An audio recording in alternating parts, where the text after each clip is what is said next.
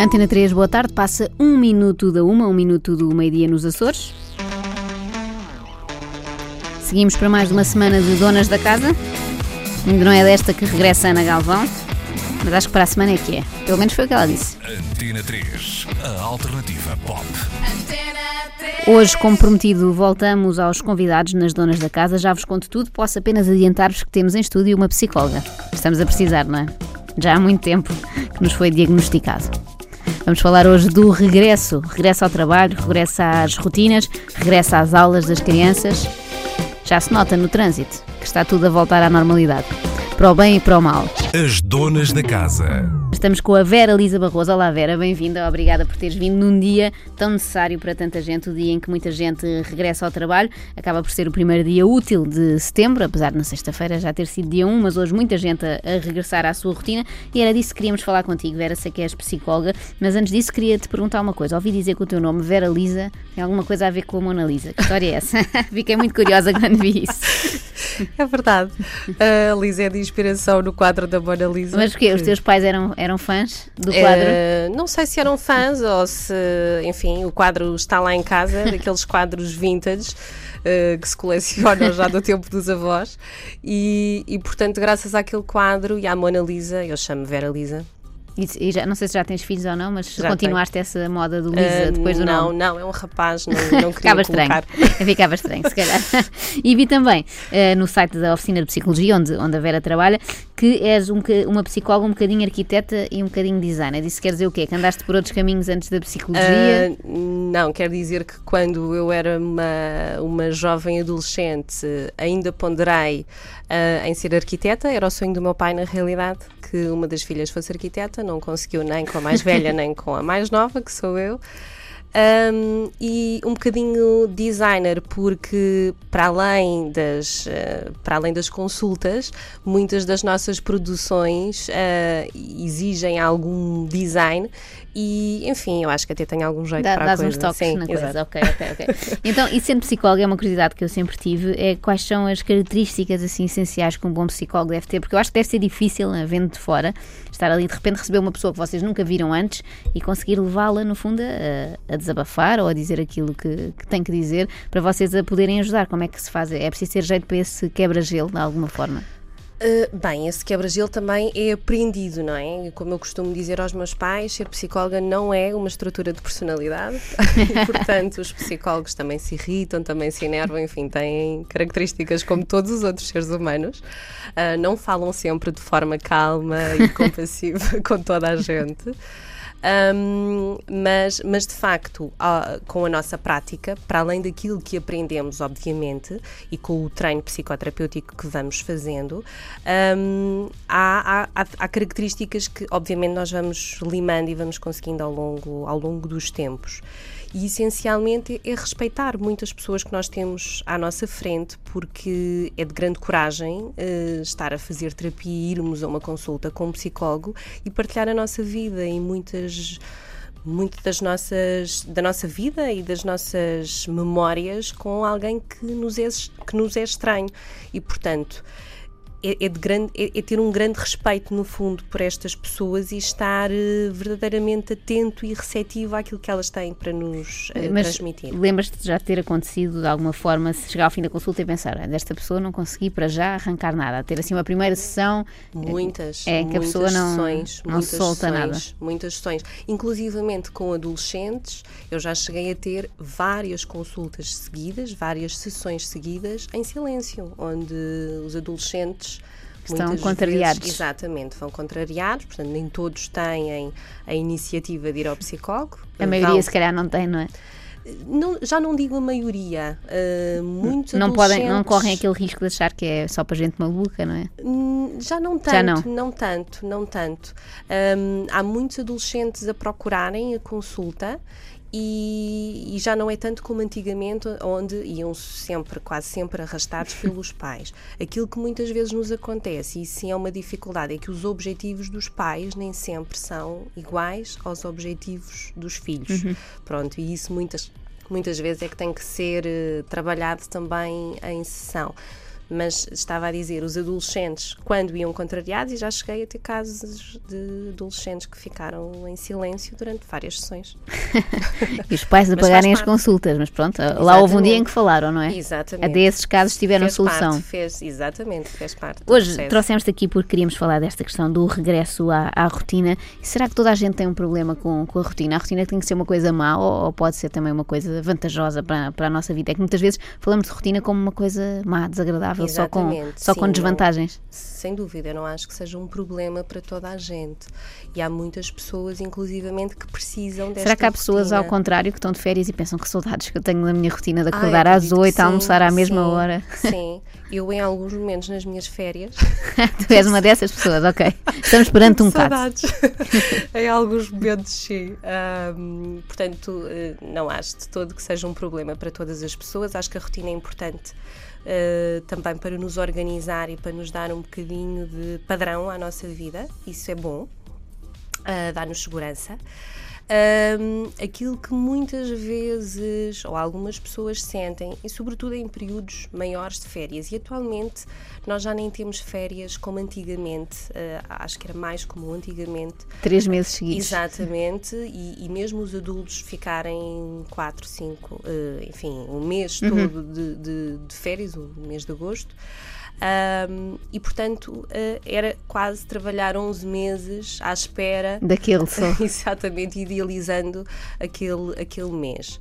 Um, Portanto, no fundo, é, apostava-se tudo ali e quando acabava era uma grande tristeza. Claro, né? exatamente. E depois começava novamente o plano, o, o a contagem crescente. A contagem Portanto, achas que é mais, agora para quem nos está a ouvir, é mais saudável, digamos assim, uh, espalhar as férias ao longo do ano do que tirar todas de uma vez? As pessoas que têm, por exemplo, 20 dias úteis de férias, uh, devem tirá-los todos juntos? Há, há, pessoas que dizem só se tirar tudo é que consigo desligar e descansar, mas depois não é perigoso estar o resto de, do ano sem férias? Isso vai mesmo depender das uhum. pessoas. Portanto, existem pessoas pessoas que preferem ter o tempo todo uh, condensado e, portanto, irem de férias uh, todas, todas seguidas num único período do ano. E, portanto, se é ok para determinadas pessoas, tudo bem, mas se por acaso existir alguém que tem o período todo de férias junto e sente muito esta transição de férias para rotina, é uma ideia, por exemplo, começar a espalhar alguns dias de férias e ir tendo mais momentos de pausas durante o ano uh, não juntando apenas num único período. Uhum. É Portanto, para, para quem.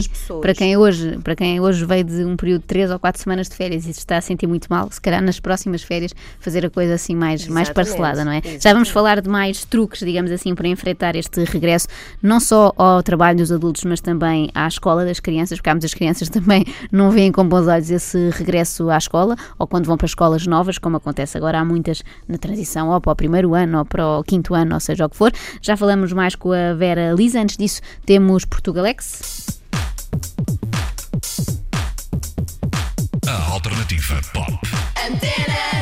Repara, Vera, que és Vera Barroso, mas para mim agora ficaste Vera Lisa porque acho um nome absolutamente incrível. Essa inspiração da Mona Lisa é genial. As donas da casa. Hoje que estamos à conversa com a Vera Lisa Barroso, é psicóloga, veio ajudar-nos a enfrentar o final das férias, que é sempre tão difícil. Vera, uh, pedia-te agora se calhar uns truques para quem hoje está no primeiro dia de trabalho, está assim um bocadinho neurótico, digamos assim, entre aspas, passa a expressão. Uh, e o que é que poderá fazer? Há pouco no vídeo que fizemos para o Facebook, e podem passar pelo Facebook da 3 se o quiserem ver, a Vera sugeriu já que a pessoa programe uma atividade de lazer, uma coisa que lhe dê gozo para o final do dia de trabalho. Essa é uma dica. Que mais coisas podem ser feitas para enfrentar este mês de setembro e os que se seguem com mais ânimo no regresso ao trabalho?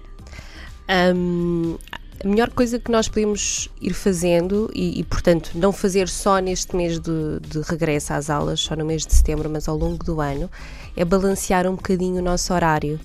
Porque hum, é, é um bocadinho estes horários uh, não balanceados de nas férias faço tudo aquilo que, que eu gosto e tenho tempo para tudo, e durante o ano não tenho tempo para nada, só para trabalho e tarefas domésticas um, que faz com que seja também tão difícil regressar.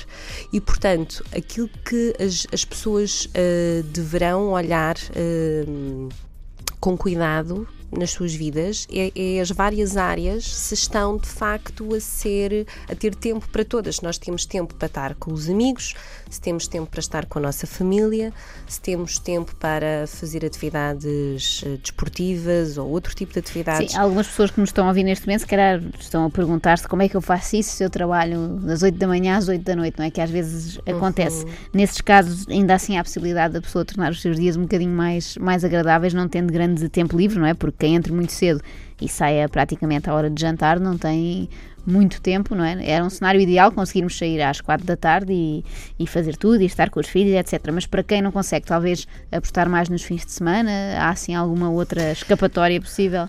É, apostar nos fins de semana vai já sendo bom, mais razoável, mas mesmo assim, uh, o ideal, e, e, para pessoas que saem muito cedo e só chegam a casa às 8 da noite, para essas é mais importante ainda repensar de facto os seus horários, fazer, porque sim. alguma coisa não está.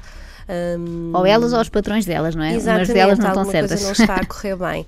E a verdade é que nós não conseguimos ser produtivos durante tantas horas seguidas e estamos basicamente a trabalhar para que as pessoas se cansem, deprimam, uh, ou estamos a trabalhar para baixas uh, prolongadas, não estamos a trabalhar para pessoas felizes, uh, capazes de trabalhar com sucesso. E, portanto, uma pessoa que tenha um horário tão prolongado de trabalho essa ainda mais deve uh, repensar uh, as suas rotinas e perceber o que, é que, o que é que não está a funcionar bem. É fundamental que as pessoas, ao longo do ano, e não guardem apenas para o período de férias, ao longo do ano, reservem tempo para tudo, reservem um tempo para elas, não tem que ser todos os dias, mas que isto vá acontecendo ao longo da semana e não seja só ao fim de semana, porque até mesmo uh, nós temos também o síndrome domingo à noite. Sim, ia te perguntar isso, se este é? síndrome pós-férias é um bocadinho, pode-se fazer o paralelo com o que sentimos às vezes é, ao domingo ao final do exato, dia. Exato, um, um bocadinho, uh, embora mais intenso no período de férias, porque lá está mais dias fora da rotina. Um, e, e, portanto, porquê também? Porque as pessoas reservam tudo para os fins de semana. E a e, semana parece uma coisa horrível. Exato, então parece que estamos sempre em contagem decrescente. As pessoas começam a segunda-feira em contagem decrescente para o fim de semana, começam o mês de setembro em contagem para as próximas férias uh, e não vivem uh, efetivamente o um momento presente. Não e, e achas que isso só acontece em pessoas que não gostam do trabalho que têm ou é possível também gostar-se do trabalho e mesmo assim ao domingo à noite sentir aquela coisa de ah, que chatice, amanhã lá vou eu outra vez? É, é possível. Menos uh, acentuado, talvez. Menos é? acentuado, talvez, porque até mesmo nos trabalhos que, que, que são uma fonte de, de, prazer para as pessoas, que, as pessoas que fazem aquilo que gostam, nem, nem sempre existe momentos bons e, portanto, também existem momentos mais difíceis no trabalho, uh, se calhar tarefas mais chatas para fazer, coisas que nós não gostamos tanto e, portanto, até mesmo nos trabalhos que uh, nós gostamos, nós temos momentos não tão bons. E durante o fim de semana, lá está, nós temos esta tendência para juntar tudo aquilo que gostamos ou no, nos, tempos, nos tempos livres. Sim, até eu costumo dizer quanto melhor é o fim de semana, pior é a segunda-feira, não é? Porque acaba por ser um contraste muito grande. Se, é um fim de semana, se a segunda-feira for muito chata, tivermos coisas muito aborrecidas para tratar e por contraste o fim de semana foi muito bom, essa transição é mais, mais complicada. É? Exatamente, é? mas se nós tivermos uh, uma atividade pensada que nós gostamos muito para segunda-feira ao final da tarde ou depois de, de terminarmos o trabalho, terça-feira que tu sugeres é não, não escutarmos os trunfos todos ao fim de semana, não é? Ir espalhando alguns durante, durante a semana, para não ser uma coisa tão, uh, tão chata de enfrentar. Por outro lado, uh, falávamos há pouco da hipótese das pessoas gostarem muito do seu trabalho, mas há muitas, e eu acredito que já te tenhas cruzado com elas, mesmo uhum. em consultas, pessoas que não gostam nada do, do que fazem, que têm trabalhos que não as realizam minimamente. Uhum. Uh, que conselho é que deixarias para uma pessoa que eventualmente nos esteja a ouvir? E que todos os dias seja penoso para ela, seja segunda-feira ou seja pós-férias ou não, uma pessoa que nunca gosta de, de ir trabalhar e que não gosta nada do que faz. Para essas pessoas, eu aconselho um, um, grupo que nós temos. Ah, é? Olha, não sabia, isto não foi combinado. Mas já agora sim, que grupo é esse? É, é, é um grupo que é, foi, foi adaptado por nós de um programa dos Estados Unidos, um, que é exatamente para as pessoas desenharem novamente a sua vida e desenharem à, à, à sua medida e, e, um bocadinho diferente daquilo que se costuma fazer uh, de orientação profissional, orientação escolar, onde é basicamente um conjunto de testes. uh, aqui as pessoas vão mesmo descobrir uh, parte delas uh, e, e descobrindo-se a elas próprias vão perceber melhor que áreas é que são que são mais vocacionadas para elas ou que de O facto que as pessoas sentem ser. muitas vezes, acho eu, é que já não vão a tempo de fazer essa mudança, não é? Porque uma pessoa tem alguma. Eu acredito sim, É. mas as pessoas têm essa resistência, não é? Porque aos 18 ou aos 20 é fácil mudar e se se calhar quando já têm 40 e filhos e etc., pensam, não vou mudar agora de carreira, ganhar menos dinheiro. Eh, Claro. Sentes que as pessoas têm facilidade em fazer isso ou, ou conseguem para fazer não, as isso? pessoas não têm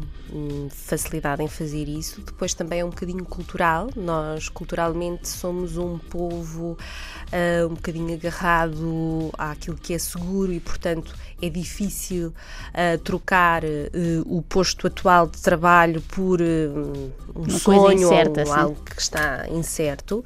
Ahm, mas as pessoas não têm que trocar eh, de um dia para o outro, podem é ir, e é exatamente isto que este grupo pretende: é que as pessoas eh, se vão familiarizando com os seus sonhos e vão podendo ahm, torná-lo prático ainda com os seus atuais. eh, Pois não têm que largar tudo de um momento para o não outro, é? não é? Porque isso seria complicado e, sobretudo, para quem tem responsabilidades e família e despesas, eh, não é fácil.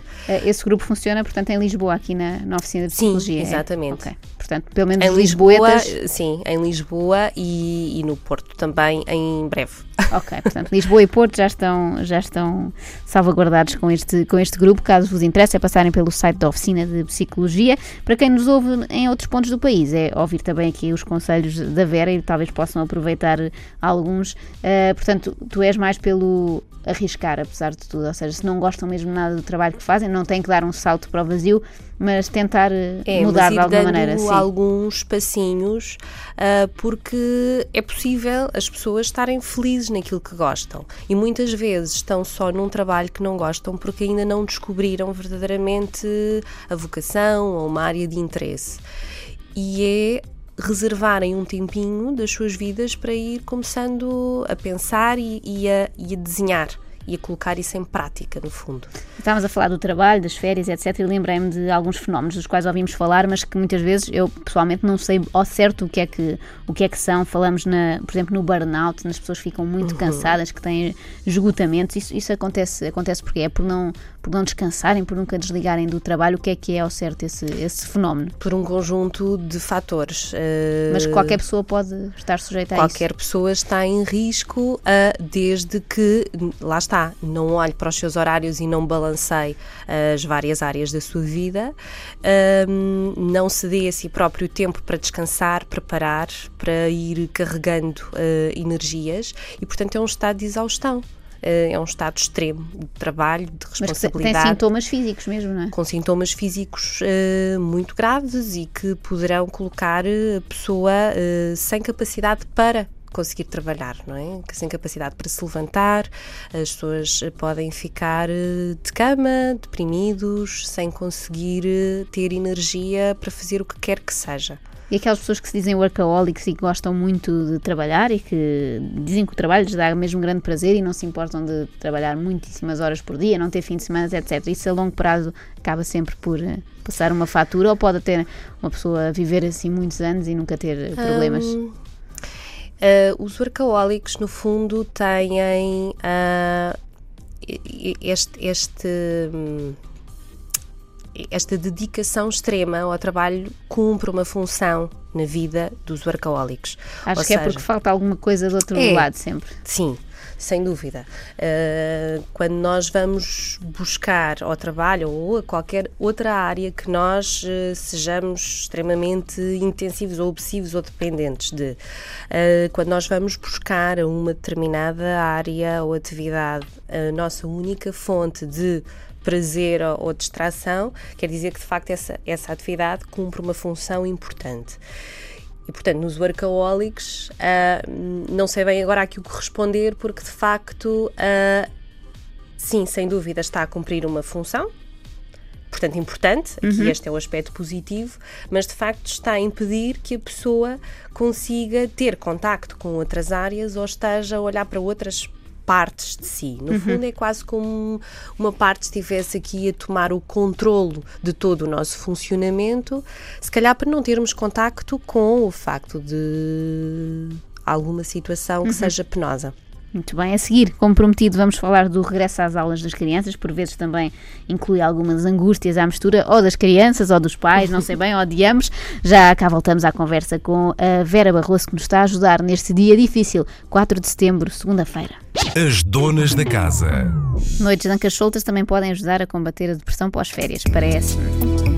Há pouco aqui falava com a Vera sobre o facto ainda do, dos workaholics sentirem assim uma espécie de dependência do, do trabalho e a Vera dizia-me que era no fundo uma dependência quase comparável à, à, do açúcar, à do álcool, outras dependências que as pessoas têm. E por falarmos em açúcar e álcool, lembrei-me de acrescentar ainda uma pergunta a esta história da depressão pós-férias.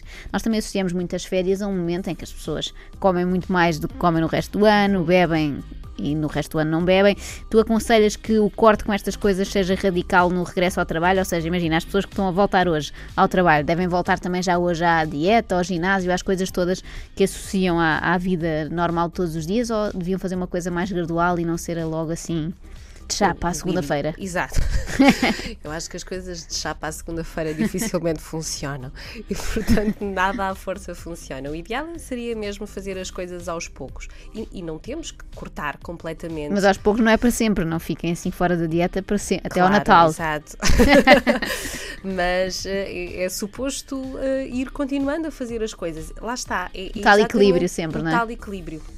Okay. Sem dúvida. Ok. Passando agora ao capítulo dos, dos mais pequenos, uh, e não me refiro a mim, pronto, eu mais pequena, mas adulta já, uh, mas as crianças que agora regressam também em setembro à escola, e essas sim têm férias ainda muito longas, não é? Uhum. Têm dois ou três meses de, de, férias e muitos deles não, não gostam desta coisa do regresso. Como é que os pais podem, podem lidar com isso? Uh, a melhor forma de, dos pais lidarem é eles próprios estarem animados, tranquilos, seguros com o regresso à, à, à, escola, no fundo, e ao trabalho deles. Porque os mais novos, mais do que ouvir aquilo uh, que os mais que os pais dizem é veem uh, como é que eles pois reagem a é? isto, exatamente. E portanto, dificilmente uma criança ou um jovem consegue olhar para o regresso à escola um, animado se toda a vida viu os pais lamentarem-se nos últimos dias de férias e a queixarem-se do regresso à escola. E também não, não existem dicas que estes pais sejam capazes depois de passar aos filhos, porque não vão ser sequer. Sim, tem que ser o exemplo, não é? Exatamente. E portanto, se os pais uh, conseguirem uma vida, lá está, balanceada, com menos choque entre o período de descanso e o período de trabalho, também com tempos de lazer e diversão ao longo do ano, faz com que fiquem muito mais tranquilos e não, não estejam em modo lamentação ou queixume uh, no, regresso de, uh, no regresso ao trabalho. E isso vai ajudar também aos miúdos olharem para o regresso à escola como uma coisa boa, uhum. porque muitos deles também já estão cansados das Sim, há, há, muitos que têm saudades já de é, ver os amigos. Saudades. Se calhar isto acontece mais naqueles períodos de transição em que, por exemplo, uma criança vai mudar de escola porque vai passar ou para a primária ou vai passar para o ciclo, etc. E tem que ir para um, uma zona que não conhece tão bem uhum. e, e ter novos amigos, etc. Quando, quando os miúdos estão angustiados com isso, que papel é que podem ter os pais? Tentar acalmá-los, provavelmente. É, é, sim, uh, sem dúvida. Mas muitas vezes essa ansiedade dos filhos é também uh, o espelho da ansiedade. A culpa é sempre dos pais, chegamos a esta conclusão. Basicamente. sim. e os psicólogos dizem sempre isso. Sim, os pais traumatizam as crianças, já sabe. Daqui a uns anos estarão os nossos filhos no psicólogo a queixarem-se de nós. Exato. Portanto, os pais, para não atrapalharem tanto. para não esturbarem. Uh, é, é, é eles próprios também conseguirem ver os pontos positivos da mudança e estarem entusiasmados com a mudança. Isso minimiza uh, um bocadinho o impacto desta mudança no, nos filhos, porque, claro, é natural que possam ficar apreensivos, sobretudo uh, em, em, passagens uh, mais, mais tardias, portanto, do, do, primeiro ciclo para o segundo uhum. ciclo, ou do segundo ciclo para o terceiro ciclo, ou para o secundário, onde já existe um grupo de amigos formado, vai se tornando cada vez mais difícil deixar os antigos amigos e conhecer novos. Sim, até porque quando são mais novos mais aquela facilidade É de fazer amigos rapidamente, fácil, não é? Sem dúvida. E, portanto, à medida que os miúdos vão crescendo, isso, isto mais difícil ainda na fase da adolescência, onde o grupo de amigos ganha uma importância fundamental e, portanto, mudanças podem ser desastrosas. Mas é importante que os pais se mantenham serenos e consigam passar uma mensagem importante aos, ao- aos filhos de que a mudança de uma escola não implica necessariamente que eles deixem de se relacionar, bem, a menos que exista uma mudança de cidade ou de Sim. país, ah, mas não deixam Mas mesmo assim há o Skype agora e o Facebook, Exato, é mais fácil. Sem dúvida. É, Mas, por exemplo, tem- se, se posto isto, eh, vem o primeiro dia de aulas, imaginemos na próxima segunda-feira, Uhum. decorre o dia de aulas e quando os miúdos voltam para casa nesse dia dizem nunca mais quero ir à escola. Como é que, como é que os pais os. Obviamente que os convencem porque levam-nos no dia seguinte, mas como é que tornam esse processo menos traumático? O que é que um pai pode fazer nessa, nessa Ah, situação? se for recorrente, se passarem semanas e meses e, e a criança disser que não gosta da escola ou não gosta daquela escola? É importante Provavelmente levá-la a uma é, consulta. Sem dúvida, sim. Procurar a oficina de psicologia nesse marcar uma consulta. Ah, é importante perceber o que é que está a acontecer, porque esse não é o registro natural. É natural Mas muitas vezes eles se calhar não crianças- conseguem explicar bem, não é? Os pais não conseguem perceber bem qual é a origem do problema. Uma criança muito pequena, muito pequena, se está apenas a resistir a ir à escola, pode ter al- enfim, alguma ansiedade de separação face aos pais e, portanto, a dificuldade seja em estar longe dos pais e existem aqui eh, sinais de ansiedade que nós podemos identificar e podemos ajudar e trabalhar. Ah, isto no caso das crianças pequenas que não consigam ah, tão bem expressar aquilo que se passa. Nos mais velhos, se continuam, se permanecem a não querer ir para aquela escola, ahm, alguma coisa se passa também naquele contexto escolar, porque esse também não é o registro natural. Enfim, há alguma resistência no início, mas depois os miúdos criam amizades. Agora, se estamos a falar de um miúdo que se isola e que passam semanas e passam meses desde o início das aulas e ele não se relaciona com outros ah, pares nem cria amizades, ah, aqui nós estamos ah, na presença muito mais de uma resistência à escola de outro tipo de sintomatologia que é importante ser visto e, e se calhar não só com os pais, também com a ajuda de um técnico mesmo. Sim, que mais facilmente chegará Sim, se calhar sim. à origem Porque, por norma, do problema. a situação natural é, ok, resistência no início, mas depois ela vai se desvanecendo e, portanto, os miúdos vão se integrando facilmente. No fundo é como nós no trabalho, como falávamos aqui, resistência no início no regresso das férias, terça-feira a coisa está um bocadinho melhor, quarta está ótima e depois segue a nossa vida normal. Vera, muito obrigada por teres vindo cá neste dia especial de, de regresso ao trabalho para, para muitos portugueses e para muita gente que, no- que nos ouve aqui na 3. Esperamos ter ajudado um bocadinho a suavizar esse, este vosso regresso ao trabalho. Se quiserem acompanhar o trabalho da Vera, ela também regressou, é fácil é passarem no site da Oficina de Psicologia. Obrigada, Vera.